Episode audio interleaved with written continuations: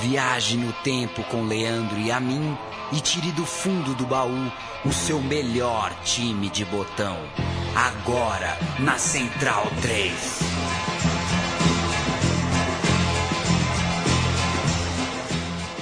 George Harrison é o autor, é o dono desta guitarrinha que estamos ouvindo ao fundo, e eu fui chamar de George Harrison hoje só porque estou de bigode.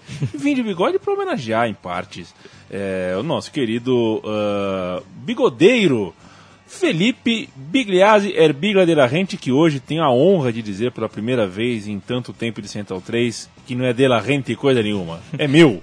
Biglia de la Rente e eu. Joe e Biglia. Tudo bem, Biglia? Fala, Leandro. Leandro George Harrison. É, garoto. Aqui, belo dueto. George Harrison e Moraes Moreira. Seria um grande encontro, hein? Belíssimo encontro, hein? Seria um grande encontro. No GP do Brasil, que George Harrison não perdia, né? sempre gostava de visitar Interlagos. É, não sei para que time o George Harrison torcia. Liverpool mas... Everton. hein? Então, fica a dúvida. Dizem que ele não torcia para ninguém, né? Que ele era era desses Era o menos não- futeboleiro Isso, dos que não ligava muito para né? futebol, porque aqueles jogadores ficavam ganhando milhões e a gente brigando por causa de 11 caras correndo atrás de uma bola. Quem nunca ouviu essa expressão, né, Bigliazzi? O isso programa Meu Time de Botão da Semana vai falar sobre futebol argentino, anos 90. Ninguém melhor do que Biglia de la Rente para falar sobre o tema e a gente escolheu um time que foi campeão na semana que passou da Libertadores e eu quero saber, Biglia de la Rente, de que time estamos falando? Estamos falando do River, el equipo de Ramon, Ramon Dias, o River campeão da Libertadores de 96, que venceu outras coisas também, foi tricampeão argentino é, em sequência, é, fato raro também. E também ganhou a Supercopa de 97, foi um campeonato também muito emblemático é, contra o São Paulo. É, aí fica a minha memória. Eu estava na final contra o São Paulo, a primeira partida no Morumbi, 0 a 0 E é um time. Eu acho que dificilmente teremos novamente um, um time tão dotado tecnicamente como aquele River, é, até por, por uma questão de mercado, né? O- os jogadores que, que hoje em dia vão para a Europa. O River tinha uma, uma divisão é, in- inferior muito bem trabalhada. A Argentina vivia uma época de na seleção inclusive, né, com o Peckerman dirigindo as categorias de base, é, tinha se sagrado bicampeã mundial em 95 e 97, inclusive com o Sorin, que fazia parte daquele plantel do River de 96. Uma safra que foi talhada por um brasileiro, pelo Delém, que trabalhou nas categorias de base do River, revelou, entre outros, Ortega, Galhardo, Sorin, Almeida, jogadores que emblemáticos fizeram parte desse ciclo vitorioso sob o comando de Ramon Dias.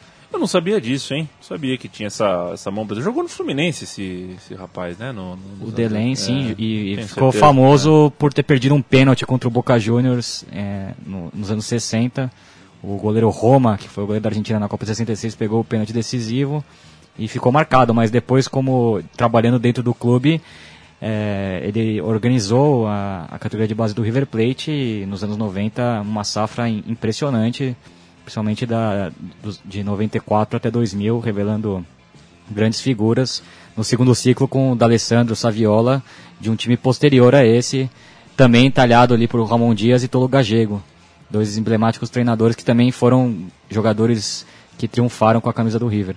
O amigo da Central 3, que não está habituado a ouvir os programas em que Felipe Bigliazzi participa, estou falando notadamente do Conexão Sudaca, talvez eh, não saiba e agora não vai acreditar também. Tudo que você já ouviu e vai ouvir no programa Meu Time de Botão da, da boca de Biglia é sem nada escrito. Ele não tem nada à frente dele. Ele tem um livro fechado que ele não vai precisar consultar. É, e tá tudo na cabeça. O cara é uma enciclopédia, tem uma exatidão de datas e de, de, de- de fatos, uma, não sei se é memória fotográfica, não sei que, que tipo de organização mental ele tem, mas é, o fato é que a gente vai beber um pouco dessa fonte. O River Plate de 96 e de 97, campeão da Libertadores, três vezes campeão argentino, estão falando de dois campeonatos por ano, né? O Apertura e o Clausura, um time que tinha Burgos, Hernandias, Celso Ayala, Rivarola, Berizzo, Altamirano, Sorin, Escudeiro, Almeida, Astrada, Cedrez, Gadiardo, o Munheco, né? Munheco, Gadiardo, Ortega, o Berti, o Crespo, o Francescoli, o Salas e no banco o Ramon Dias. o grande nome desse time, é, até pela maturidade, pela idade que tinha, por ter participado, não participou, tal, mas estava no time campeão de 10 anos antes da Libertadores de 86, era o uruguaio Enzo Francescoli. A gente nem vai entrar em detalhes sobre quem é o Enzo Francescoli nesse momento, mas a gente vai começar o programa com uma canção de Enzo Francesco. O que, que a gente vai ouvir, Biglia? Escutar a voz do Ignacio Copani, que é um músico argentino fanático pelo River, fez várias canções em homenagem aos milionários, inclusive o hino, que é mais grande sigue sendo o River Plate, campeão mais poderoso da história. Ele também fazia homenagem a jogadores prediletos dele, fez músicas para o Francesco, inclusive, para o Ortega, para o Pelado Almeida. A gente vai escutar aí a música em homenagem ao Francesco chamada El Imenso.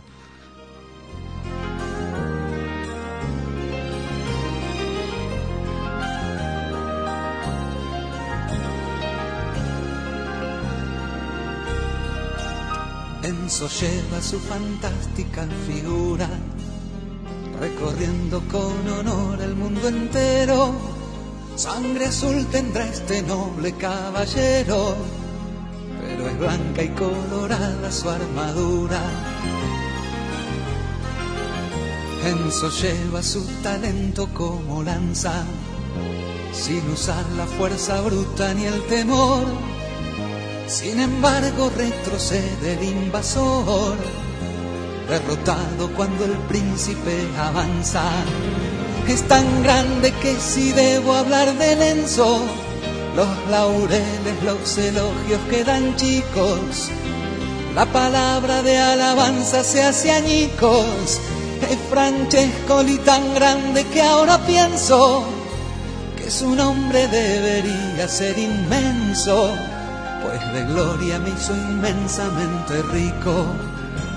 Ah, é, o programa Meu Time de Botão, você está ouvindo duas vozes, a minha de Bigra, mas estão no estúdio também Matias Pinto, Léo Lepre e se vocês soubessem as revelações enquanto Inácio Copani é, canta Enzo Francesco, vocês ficariam, não ficariam enojados não, vocês ficariam muito sorridentes.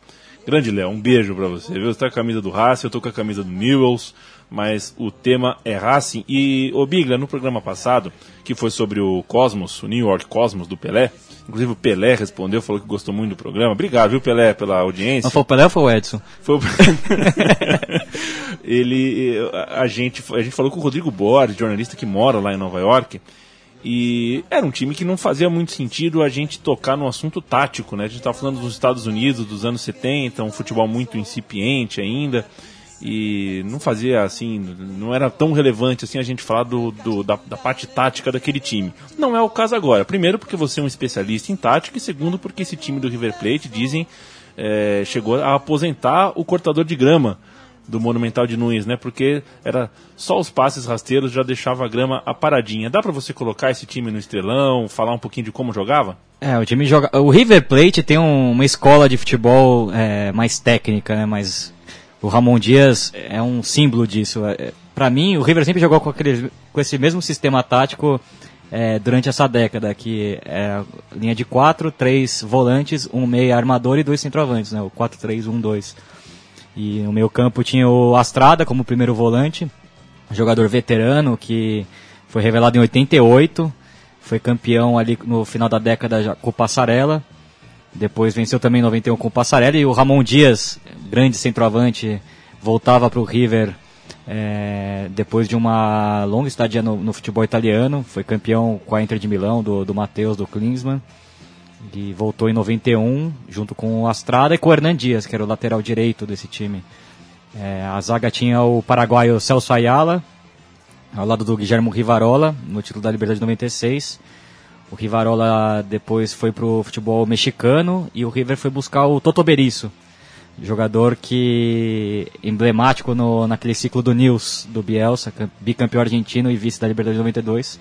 Aliás, o Leandro Yamin está com a belíssima camiseta do News Old Boys Sim, dessa por temporada. Supuesto, por supuesto.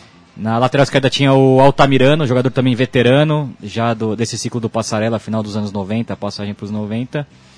É, depois o Altamirano também deixa o clube e o Sorin, que era um meio campista de origem, acaba assumindo a posição de lateral esquerdo. É, também nesse meio campo tinha o Almeida, que era o pulmão, jogador muito é, muito voluntarioso, que jogava como, Voluntarioso, forte. jogava como primeiro volante, às vezes como, Verdadeiro. como segundo volante. Tinha também o uruguaio Cedrez, volante pela esquerda. E na armação tinha o Orteguita, o Burrito Ortega, Só isso, né? só isso. E na frente o, o, o Francesco, ele já veterano, também depois de uma passagem longa pelo futebol italiano. Ao lado, primeiramente, do, do Crespo, né, que foi o, o grande herói da decisão da Libertadores de 96. Um pouco antes do Crespo tinha o Amato, Gabriel Amato, que também foi muito importante naquele ciclo, no começo desse ciclo.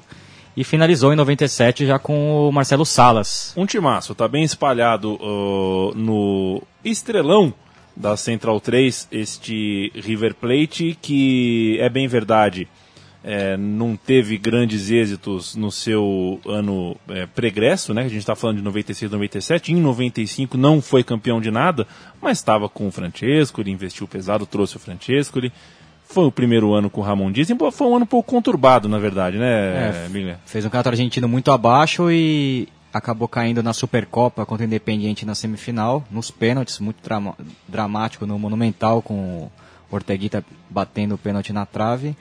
E também perdeu a, na semifinal da Libertadores para o Nacional de Medellín do Iguita. O Iguita acaba pegando o pênalti do, do Pelado Almeida. O famoso René. O famoso René, que no primeiro jogo fez um golaço de falta, é, emblemático também. E aí no, já em 96, na primeira fase, o, o River cai no, numa chave com duas equipes venezuelanas, com o Minervém e o Caracas, é, vence as quatro partidas.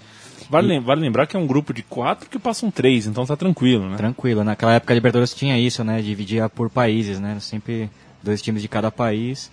E, e tinha nesse grupo o San Lourenço, campeão argentino, eh, comandado pelo Bambino Veira, tinha os- o, o, o Negro Silas como seu grande maestro, dois empates, né, no, tanto no gasômetro como no Monumental.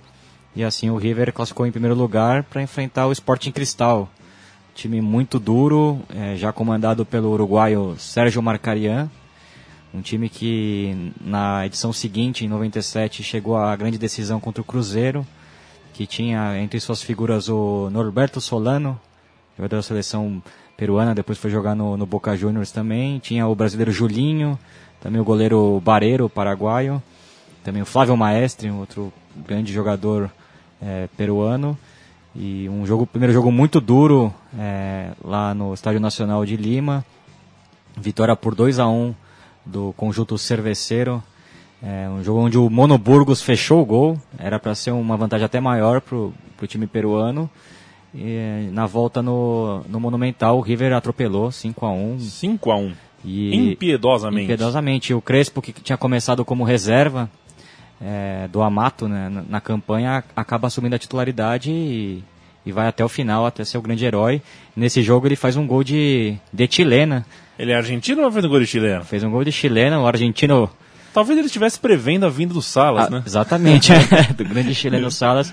Um gol que era muito, lembrou muito o Francesco ali, que fez ao longo da sua carreira grandes gols de bicicleta e, e até o, o, o Francesco ele acaba levantando o Crespo, eh, saudando, jogando ele para a torcida. Colocó centro, que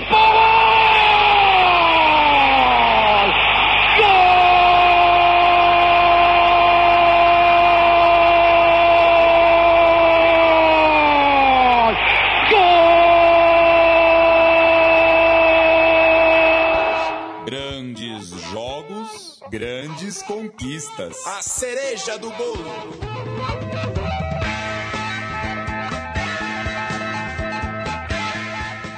Milagres da edição.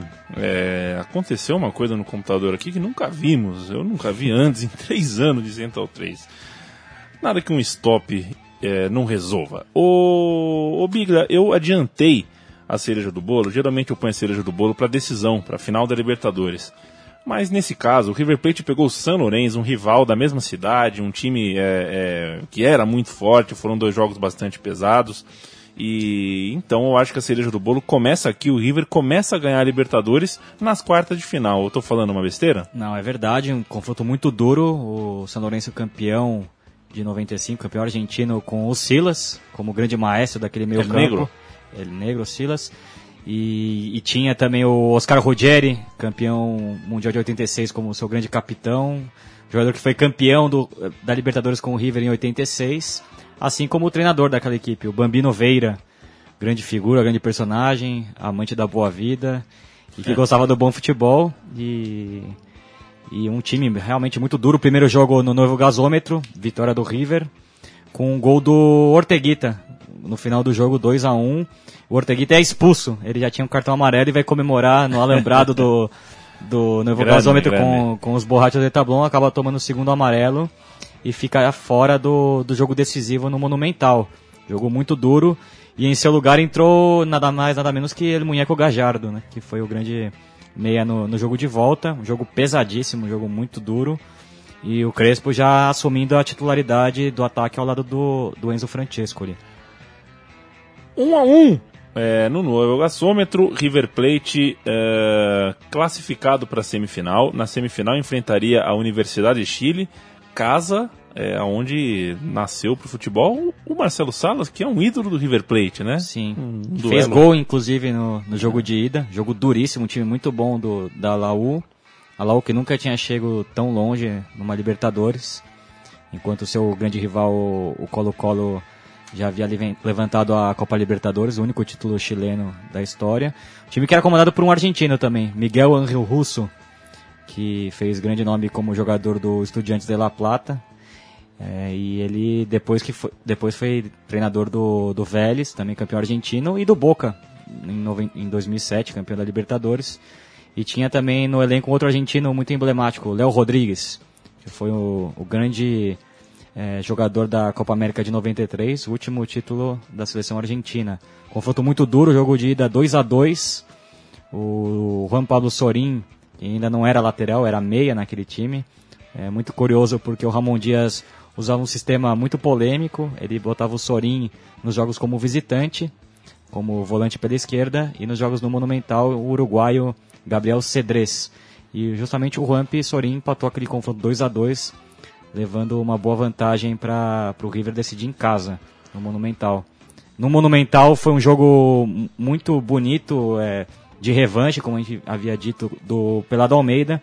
Vitória por 1 a 0 com um golaço de fora da área do, do Almeida, tendo uma revanche pessoal e classificando o River para uma decisão depois de 10 anos. Foi um golaço de fora da área do Pelado Almeida, correto? Exatamente. É, você lembra exatamente? Foi o primeiro ou segundo tempo?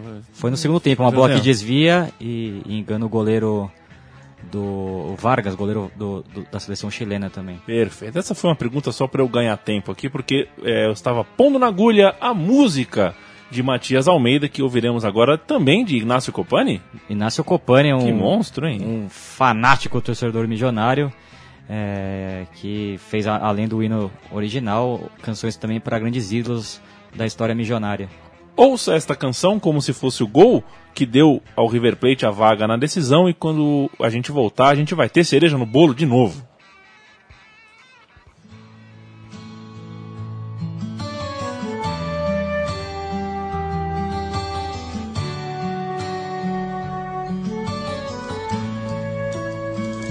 La espalda de Matías lleva una carga que pesa cada día un poco más y él se la aguanta. La espalda de Matías no tiene alas, pero yo juraría que lo vi mientras volaba, quitándose de encima como esquivando balas, garrotes policías, cascotes y trompadas. Y mientras más lo herían, al borde de la cancha, la espalda de Matías cada vez se hizo más ancha. Juega, Matías juega jugándose hasta dar lo último que queda, como los náufragos remando contra el viento y las mareas, el juego de Matías es dar la vida entera. Ahora juega, Matías juega. Genial, cara. Ignacio Company, genial. O cara não é que ele pega o ídolo do futebol e põe numa música pra ir pra arquibancada, ele faz uma balada mesmo. Fantástico. Uega, Mas o Matias Almeida, que é uma figura muito importante da história do River, ele que assumiu a bronca do River na segunda divisão, né? E conseguiu É. levar o time de volta é, à elite argentina. E agora o River campeão da América tem muito também do, do, do Almeida como treinador, né? E é uma história bonita que o River tem de ex-jogadores que assumem o comando técnico. E esse time também tem muita história. Começou com o Passarella, ali no final dos anos 90 e depois o Passarella assume a, a seleção argentina eh, depois do, do fracasso na Copa de 94 naquele ciclo de, da Copa de 98 e ele deixa o- um time já bem ajeitado com algumas figuras que faziam parte daquele elenco sob o comando do Tolo Gagego volante campeão mundial com a Argentina também em 78 que também foi jogador do River campeão eh, da Libertadores de 86 e ali já o Francesco ele volta e o River é campeão invicto de 94, campeão argentino do Apertura. E o, o penúltimo jogo contra o Boca Juniors, 3 a 0 na Bomboneira, já mostrava que era um time Que não veio pra brincadeira. não veio pra brincadeira, um, com gols do, do Orteguita, do Francesco e, e do Gajardo. Então, também uma história muito bonita de ex-treinadores. Depois o Ramon Dias, o Gajardo, o Passarella convida o Tolo Gagego a fazer parte do, do comando técnico da seleção argentina. E o Ramon Dias, que havia encerrado a carreira, eh, pega esse timaço e, e começa a moldar um, um grande esquadrão do River Plate. A final da Libertadores de 86 foi América de Cali e River Plate. Deu River Plate. A final, 10 anos depois, colocava frente a frente as mesmas equipes, River Plate e América de Cali. O jogo de ida em Cali foi 1 a 0 para o América. Que pena que o América caiu e não voltou mais, né? O América tá com muita dificuldade para Até voltar. hoje na segunda divisão. Pois é, é um gigante que caiu e ficou, né? Foi, América foi de Cali que foi quatro vezes vice-campeão da Libertadores, né? Uma nessa cena época- incrível. Nessa É, época dos anos 80. Perdeu a final de 85 para o Argentino Júnior, que já foi homenageado aqui no meu time de botão. É, exato. Depois 86 pro River e 87 pro Penharol com, com gol do Diego Aguirre, é, ex-treinador do, Fantástico do, do Internacional e já não tinha tanto dinheiro do cartel de Cali como nos anos 80, mas um time com bons jogadores, o goleiro Córdoba, que depois fez muito sucesso com a camisa É. do Boca Juniors, também o, o patrão Bermudes, o zagueiro daquele time, e o atacante Ávila, que foi o artilheiro É. da, daquela edição. O, o baixinho, né? Baixinho. Baixinho de Ávila. De Ávila que foi que fez 1 a 0 no jogo de ida, né? Mas já não era um time tão forte quanto o de 86 que tinham alguns argentinos como Carlos Ischia, como o goleiro Julio César Falcione e o centroavante o Tigre Gareca. O Tigre Gareca e o Falcione, dois, dois homens que viraram treinadores Sim. é, depois que encerraram a carreira como jogador. Em Cali, 1 a 0 América de Cali.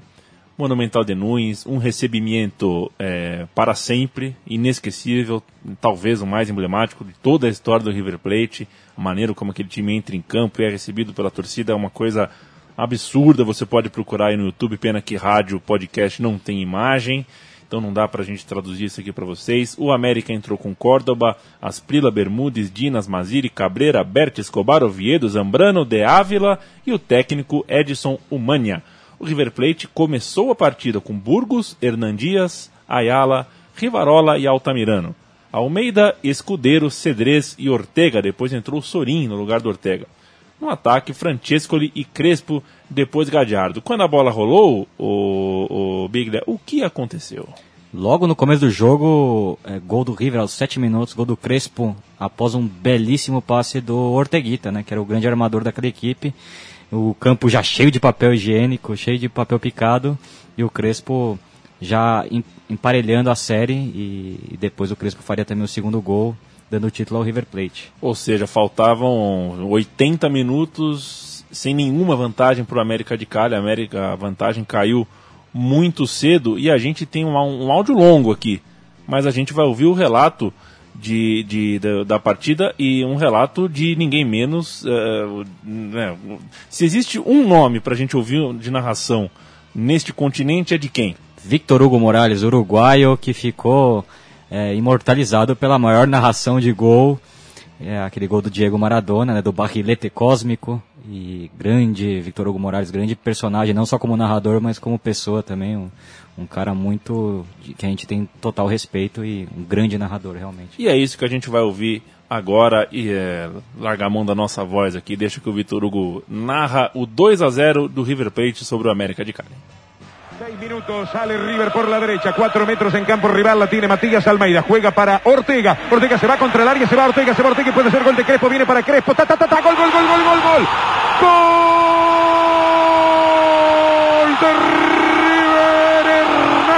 Crespo, la gran jugada de Ortega por la derecha, voló hacia el arco de la Figueroa al corte entre los papelitos picados que le revoloteaban como pájaros entre sus pies y la pelota. La puso como con la mano para Hernán Crespo. Entró Twister, el tornado sobre el arco de Córdoba para muy rápidamente River ponerse en ventaja. No van todavía siete minutos del primer tiempo y River ya está igual que el América de Cali. El gol que River precisaba para provocar este estallido emocional impactante, impresionante del Estadio Monumental el gol que el equipo millonario grita desde el alma. River se está poniendo al día con la historia. Allá lo festeja Ramón Díaz, los brazos arriba, como todo hincha de River en el Estadio Monumental o en cualquier rincón del país. River quiere que la Copa Libertadores sea millonaria. Le gana River al América de Cali. Gran jugada de Ortega por la derecha. Pelota puesta sabiamente como con la mano por el mejor jugador de la Argentina para la entrada directa de Hernán Crespo en posición de número 9. Como twister, como un tornado. Se fue hacia el arco de la Figueroa al corta viento a favor. River se pone en ventaja. River 1. El América de Cali 0. Crespo antes de los 7 minutos. Vino el toque de Escobar jugándola sobre de Ávila, pero gana la pelota River por allá, la que tira para Crespo. Viene Crespo y viene el máster. Viene Crespo con Francesco y pica Ortega, pica Ortega. La pelota vino para Ortega, Ortega la adelanta mucho y está saliendo el arquero Córdoba cuando corre también Escudero. Córdoba tiene que tirarla con el pie fuera porque Ortega obliga. Córdoba le devuelve, le quedó para Escudero, el arco libre, el centro de Escudero, está el gol de Crespo, cabeció. ¡Gol River! ¡Gol de River! Hernán Crespo de El twister, el tornado se vino otra vez sobre el área colombiana. Y en el momento más especial de la noche, cuando River estaba sufriendo lo indecible, pelea la pelota River por la derecha. El arquero sale, se entretiene y obligado por Ortega. La gran generosidad del Jugenio. Saca Córdoba una pelota que tenía que tocarla afuera y nada más. Le pega violentamente, la domina Escudero. Que narrador extraordinário que é Victor Hugo. Victor Hugo é, Gênio? Moraes. é fantástico, é uma coisa ah, de arrepiar. O River Plate, então, tem a sua segunda ah, a sua segunda Taça Libertadores debaixo do braço, dentro da sede e abre o caminho para um tempo de vacas bastante gordas. Em menos de dois anos, ou seja, na verdade em um ano e meio a partir dali, levantaria três vezes o campeonato argentino, seria tricampeão argentino. A gente vai falar sobre cada um daqui a pouco, mas vale, vale lembrar que essa primeira conquista eh, nacional, que foi conquistada com 41 pontos em 19 jogos, o segundo colocado foi o Colón, e, e em terceiro lugar o News Old Boys e o, o, Boca Juniors, principal rival, foi mal, hein? Ficou com a nona colocação. É, acabou de certa forma, não, não sei se pode dizer ofuscado, né, Bigla, mas ah, o River Plate tinha disputa em Tóquio contra a Juventus de Turim. E lá, de lá não saiu campeão, correto? Sim, foi um jogo muito duro, o time da Juventus do, do Del Piero, também do Zidane. O, a Juventus dominou todo o jogo e acabou vencendo por 1 a 0 com o gol do Del Piero num rebote. O River já tinha vendido alguns jogadores como o Crespo e também o, Pelado Almeida. É, havia repatriado o Berti e, e também trouxe o Julio Cruz, que tinha feito um grande campeonato pelo Banfield. E também o Salas é, foi incorporado nesse segundo semestre de 96. O Salas que foi o grande herói do, título, do primeiro título né, desse, desses, desses três, do, do Apertura do 96. Aliás, a, na penúltima rodada o River é campeão contra o Vélez Sarsfield. com dois gols do, do Marcelo Salas. Um 3 a 0 em casa, né? Um 3 a 0 em casa no Monumental também, cheio de papel picado, com um recebimento é. impressionante. Ele é o herói e o artilheiro da campanha do River Plate é o Julio Cruz, né? É o Julio Cruz. Com 10 gols. Ele foi que chegou, já, quer dizer, que dupla de ataque chegou chegando. Um resolveu o jogo do título, o outro foi o artilheiro da campanha. Deu para respirar sem, sem o Crespo. Deixa eu passar, o, o Biglia, só a escalação do campeão do mundo, que é interessante. Peruzzi, Porrini, Ciro Ferrara, Paolo Monteiro e Torricelli. Aí é bonito, hein? Deschamps, Dilívio, Jugovic e Zidane.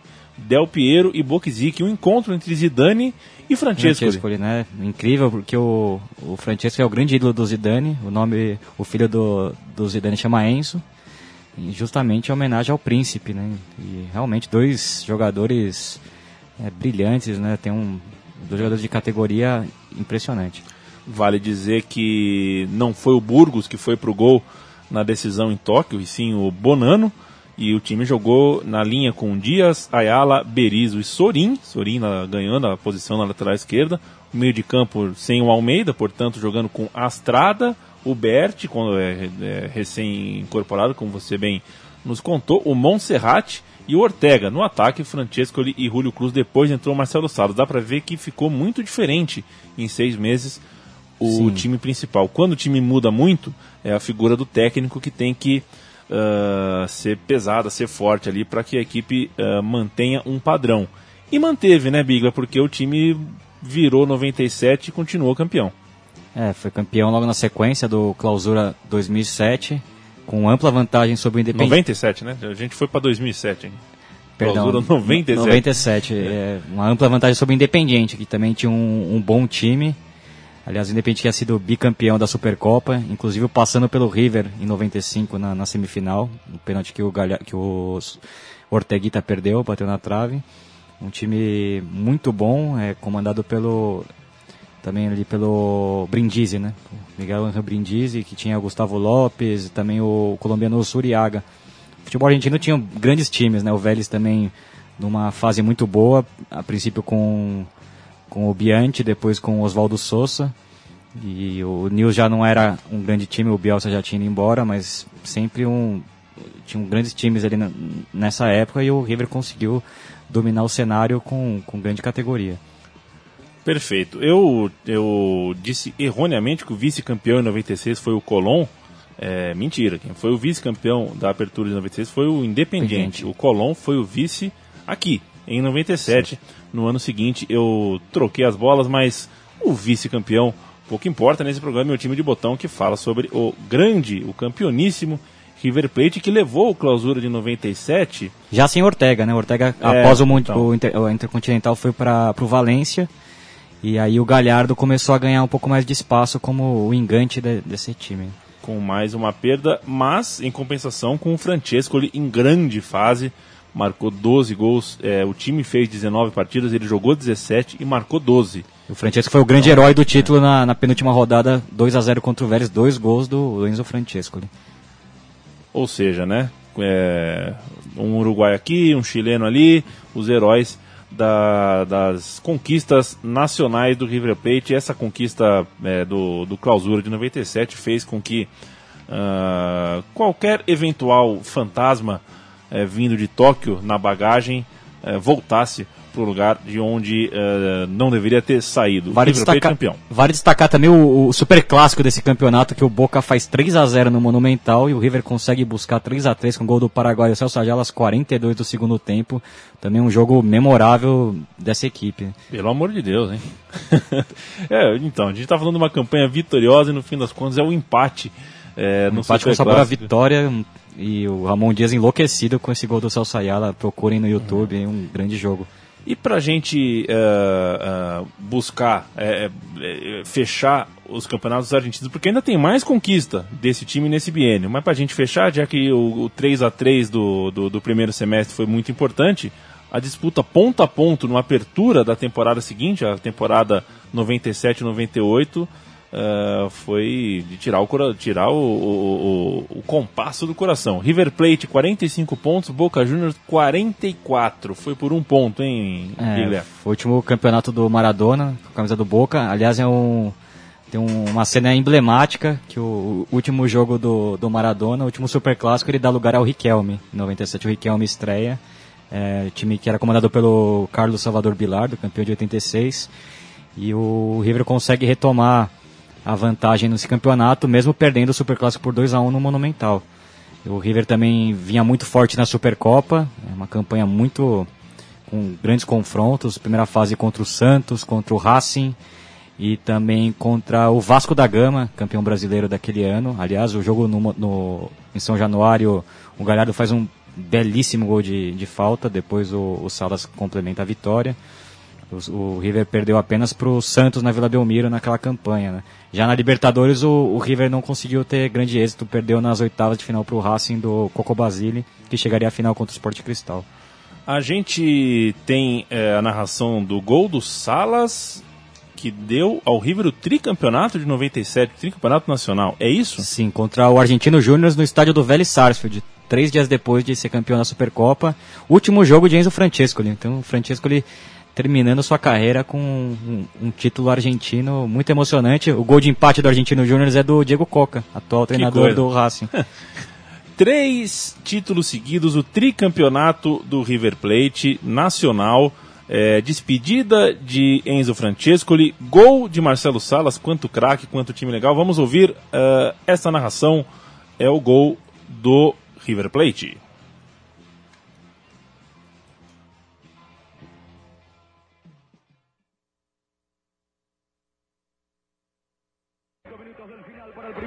Tiro libre para River contra el vértice del área. Desde la punta izquierda, Gallardo para el pie derecho. Berti para el pie zurdo. Se mueve el chileno. Viene por arriba, entró.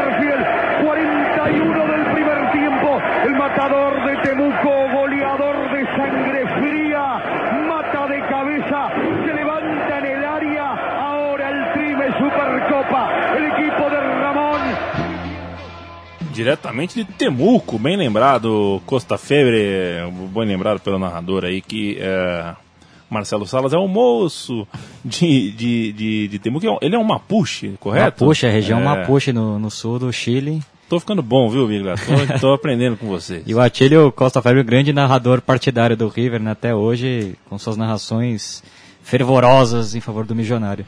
E você é um fervoroso São Paulino, Biglia, Sim. e trouxe aqui nos, nos estúdios uma camisa uh, do Marcelo Salas, uh, que é a camisa usada na final da Supercopa e para os mais jovens. Vamos explicar para os mais jovens. A Supercopa da Libertadores era mas era como era a segunda competição do continente. É, como se fosse a Sul-Americana hoje em dia, só que era só, que só era... disputada pelos campeões Exato. da Libertadores. Então era sempre muito duro, sempre... sempre muito duro, basicamente sempre os mesmos participantes. Só time de camisa pesadíssimo. Mas é, você só tinha time que já ganhou Libertadores disputando, então era um campeonato é, forte, pesado. É, primeira fase, o River pega o Vasco da Gama, campeão, brasile... Uhum. campeão brasileiro, o Santos, que também tinha um bom time, né, que foi campeão uhum. do, do Rio São Paulo aquele ano. E o Racing do, do Coco Basile, que era um time muito duro, que chegou na final da Libertadores daquele ano, eliminando o River nos pênaltis. Então... Era um campeonato muito legal. E você, contra uh, o reflexo natural do seu coração, traz essa camisa, tem a grandeza de falar desse grande time, porque o River chegou na final contra o São Paulo e deu River. E deu River. Eu estive presente na primeira partida no Morumbi. Aliás, o River jogou com a camisa número 2, essa que eu tenho nas minhas mãos, é, número 7 do, do Marcelo Salles. Curioso que eu troquei essa camiseta com meu amigo Eugênio Calamari, grande torcedor do River, baixista do Doble Fuerza, banda argentina de punk 77 que eu recomendo muito aos ouvintes. E ele, depois do show, trocou comigo uma camisa do São Paulo por essa do River, que eu guardo com muito carinho. E Maravilhosa a camisa. Maravilhosa camisa, um 0 a 0 no Morumbi, um jogo muito difícil. O River tinha um timaço, o São Paulo também tinha um bom time, o ano do Dodô, o ano do Dodô fez um, uma grande temporada, o São Paulo comandado pelo Dario Pereira, que acabou sendo bivice, né? Perdeu o Paulista pro Corinthians e também a Supercopa pro River Plate, pro grandíssimo River Plate, numa final muito polêmica no Monumental, é um jogo onde o o, o árbitro paraguaio, o Baldo Aquino, também muito lembrado pelos palmeirenses, Muito bem lembrado. deu um pênalti muito polêmico que o, o Roger, o Peladão, que saiu na G Magazine, acabou defendendo do Enzo Francescoli, mas no final o Salas acabou fazendo dois golaços, dando o título para o River Plate. E você não trouxe só a camisa do River Plate, você trouxe também uma narração de gol dele mesmo, né? O mesmo Costa Febre, o mesmo gol. O mesmo gol, um golaço, o segundo gol do, do Salas driblando toda a defesa do São Paulo. Vamos ouvir então gol de Salas al São Paulo em Supercopa 1997. Sorín para Sala, se la llevó, es un golazo, tiró. ¡Gol!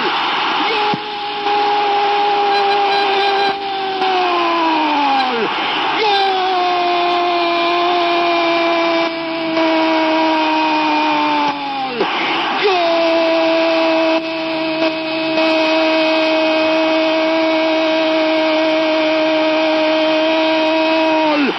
¡Gol! ¡Golazo de River!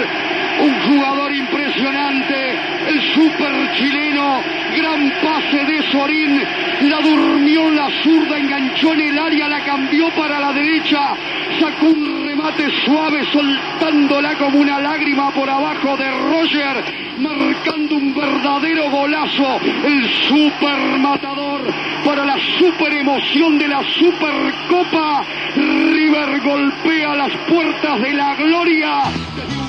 Botão por botão.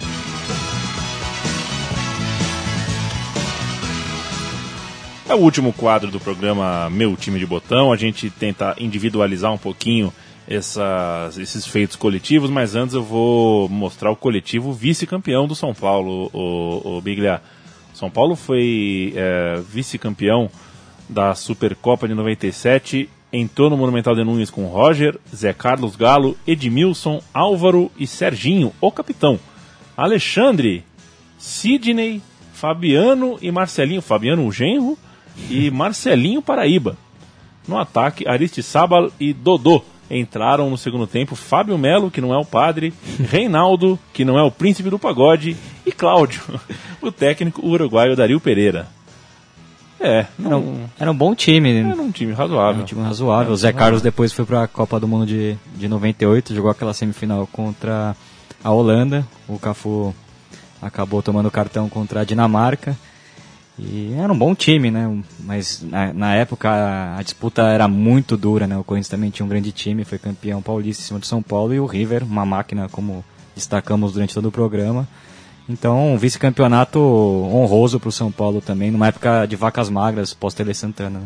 O River Plate de Burgos, Dias, Ayala, Berizo, Sorim, Astrada, Montserrat, Gallardo, Placente, Salas, Francesco e depois entraram Gancedo, Escudeiro e Solari. O meu time de botão eh, não vai falar de todos os craques que esse time tem para falar, mas vai eh, elencar os principais. No começo do programa eu prometi que a gente ia dar um trato especial pro Francescoli. Já ouvimos uma música, maravilhosa música, balada sobre Francescoli, mas acho que ele merece umas palavrinhas a mais, umas pinceladas de Felipe Biglia. É, o Francesco ele que já, já vinha de um, primeiro ciclo muito vitorioso com o River nos anos 80, campeão argentino de 85, temporada 85-86.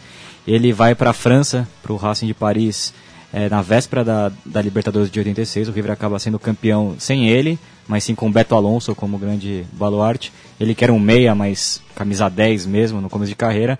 Vai para a Europa, triunfa também no Olympique de Marselha, depois joga é, no Cagliari, no Torino, e volta pro River já veterano como segundo atacante, né? Um, sem posição muito fixa, e mesmo assim uma campanha muito goleadora, né? O Francesco sempre decisivo, como um, ali companheiro primeiro do Crespo e depois do Marcelo Salas. Eu também destacaria o Orteguita, um dos meias que mais me impressionaram na Argentina, assim, quando eu comecei a acompanhar um pouco o futebol argentino. Um meia muito habilidoso, muito inteligente e, e que deixa o, o River já no, em 96 e no seu lugar assumiu o Galhardo. Né? O Sorin também é outro, outra peça muito importante, foi campeão mundial no Qatar em 95, uma geração que também tinha o Ibagaça e outros bons jogadores, primeiro título da, da era Peckerman. E depois é, incorporado também o Solari, o Indiecito Solari, que depois jogou no Real Madrid, também revelado no River, e também o Placente, que foi campeão em 97, campeão mundial na Malásia em 97, um time que tinha, entre outros, é, Pablito Aymar, de uma outra safra do River Plate, e Riquelme. Riquelme e Cambiasso, um, um time maço também do É, dirigido timaço. pelo Peckerman. E já que a gente é, já, já abriu esse leque e já falou, por exemplo, de Pablito Aymar, que re- recentemente abandonou carreira, é, eu vou falar de dois jogadores. Não é todo dia que você revela, mais ou menos na mesma época, dois jogadores tão parecidos e tão bons na mesma faixa do campo quanto Ortega e Gadiardo. Com quem que você fica, Biglia? Ah, eu gostava muito do Orteguita, né? Mas é duro, né? Porque o Galhardo também é um jogador muito cerebral. Eu acho que o Galhardo era um jogador mais inteligente, mais cerebral. O Ortega era um jogador mais impetuoso, né? E até pela vida, né? Até pelos destinos, mostra um pouco como eles eh, se distinguem também fora do campo, né? O Orteguita é um, um teve muitos problemas com alcoolismo também. Eu acho que o Ortega poderia ter sido um jogador muito maior na Europa, mesmo com a camisa da seleção argentina. O Galhardo não, o Galhardo é um jogador mais cerebral, hoje mostra ele como, como treinador do River campeão, um, um cara muito centrado, muito inteligente, mas talentosamente, assim, eu acho, tecnicamente o, o Ortega tinha mais predicados que o Galhardo. Entrou depois que o Almeida foi embora. Então talvez por isso é, a gente fale pouco, porque entrou meio que na sombra, já entrou num, num clube já campeão, é adaptado. Mas o Astrada merece também que a gente fale sobre ele, né? É, Ele era o patrão do meu campo, ele foi revelado no River em 88 com o Passarella, como bem dissemos, e também virou treinador, né? Foi, eh, chegou na semifinal da Libertadores contra o São Paulo em 2005 como comandante. Aliás, seu assistente técnico era o Hernan Dias. Os dois, acho que são dois emblemas desse, os, os mais veteranos desse time, né? Junto do Altamirano também, que foi campeão, eh, bicampeão da Copa América com o Coco Basile em 91-93, um lateral esquerdo veterano também que acabou perdendo espaço com a chegada do Sorin. Mas o Astrada é realmente um emblema do River de toda essa década de 90, ele e o Hernan Dias. Pra gente finalizar o botão por botão, é, e um botão por botão. É, é impressionante, Miguel. Você tem tudo isso na cabeça, cara. Isso é impressionante. É, vaga- é, é, emociona quando a gente conversa com gente que gosta tanto da mesma coisa que a gente gosta, né? Você gosta tanto de futebol que dá até, dá até alegria, cara. É, Crespo fez os gols é, decisivos enquanto estava no clube, fez o gol da Libertadores, foi embora. Aí chegou o Salas, manteve o nível. Da mesma forma que eu te coloquei numa encruzilhada aí, Ortega e Gadiardo, né? É, dá pra falar dos dois ao mesmo tempo e optar por um? O É, Crespo- traçar uma diferença entre um e outro? O Crespo teve até uma carreira na Europa maior do que a do Salas, mas tecnicamente acho que o Salas era mais jogador que o Crespo. O que me impressionava no Crespo, ele tão jovem e de uma maturidade impressionante, né? Uma frieza. Ele que fez parte também do, do time é, que, que ganhou a medalha de prata na Olimpíada de 96, né? nesse mesmo ano. Um time que tinha- também tinha o Orteguita, o Almeida, que perdeu uma final incrível para aquela Nigéria do Okocha, do Canu. Nos minutos finais, o terceiro gol da Nigéria saiu aos Incrível, 43 do segundo incrível. tempo, mas era um grande time da Argentina. E o Crespo fez gol de pênalti naquela decisão, com uma frieza impressionante. Mas o Salas, eu acho, dos jogadores chilenos que eu vi, o mais dotado tecnicamente, né? Muito bom, batia com as duas pernas, cabeceava bem, inteligente. Eh, teve muito problema no joelho e acabou sendo campeão né, com, a, com a Lazio eh, na Itália. Também fez uma boa carreira na Europa, mas o Crespo foi até maior, né? No Milan, fazendo gol em final de Champions League, sempre jogando na seleção em alto nível, disputando uma posição com o Batistuta, nada mais nada, mais, nada menos. O, o Biglia, é, eu- enquanto você estava falando, eu, fui- eu vim buscar, que eu fiquei com uma, uma cisma na cabeça e vim buscar os arquivos aqui e encontrei, é verdade. Você falou que o, na Supercopa de 97 o River Plate caiu num grupo com Vasco, Santos e Racing, né? E como de fato caiu. E eu me recordo de ter assistido a última rodada, que o Vasco tinha, é, tinha coisa em jogo, só que. Porque assim, o A River Bandeirantes passava, Passava, a Supercopa é. nessa O época. River tinha 12, o Vasco tinha 10, só passava um. E o jogo era em São Januário. O Vasco precisava da vitória para avançar para a semifinal. Então era um jogo é, valendo vaga. E foi em São Januário, o River Plate fez 2 a 0 aos 15 do segundo tempo, com um gol do Salas e um gol do Gadiardo.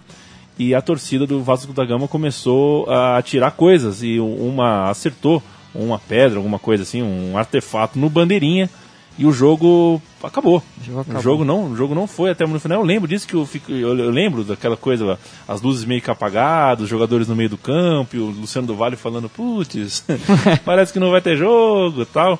E esse jogo, isso foi em 30 de outubro de 97. O Vasco só foi voltar a perder em São Januário em maio de 99. Era um timaço do Vasco, era muito difícil é. ganhar lá e mas o River, nesse dia, o Galhardo fez um golaço de falta, o Salas também fez outro bonito gol, um time muito forte. Muito forte. E você vê o tamanho do, da Supercopa nessa época, né? a molecada mais é. nova não, não tem um pouco de noção, mas era muito duro. Talvez mais difícil que a Libertadores pelo, pelas, pelas camisetas. Pelas que... camisetas. E a Mercosul meio que seguiu mais ou menos esse padrão, né? Não tinha, não tinha convite, entravam times não campeões, mas era também o critério era esse, um critério discutível, discutível. mas um, para quem gosta desse tipo de futebol, só tinha timaço, só tinha camisa pesada. Esse time do Vasco no ano seguinte, né, é, menos de um ano depois, em 98, seria o campeão da Libertadores, não perderia em casa até o meio de 99. Foi um jogo é, marcante também desta campanha do River Plate, que conquistou três nacionais, uma Libertadores, um vice-mundial uh, em Tóquio, uma Supercopa dos Campeões e o que, que faltou a gente falar, Biglia, que a gente chegou na reta final?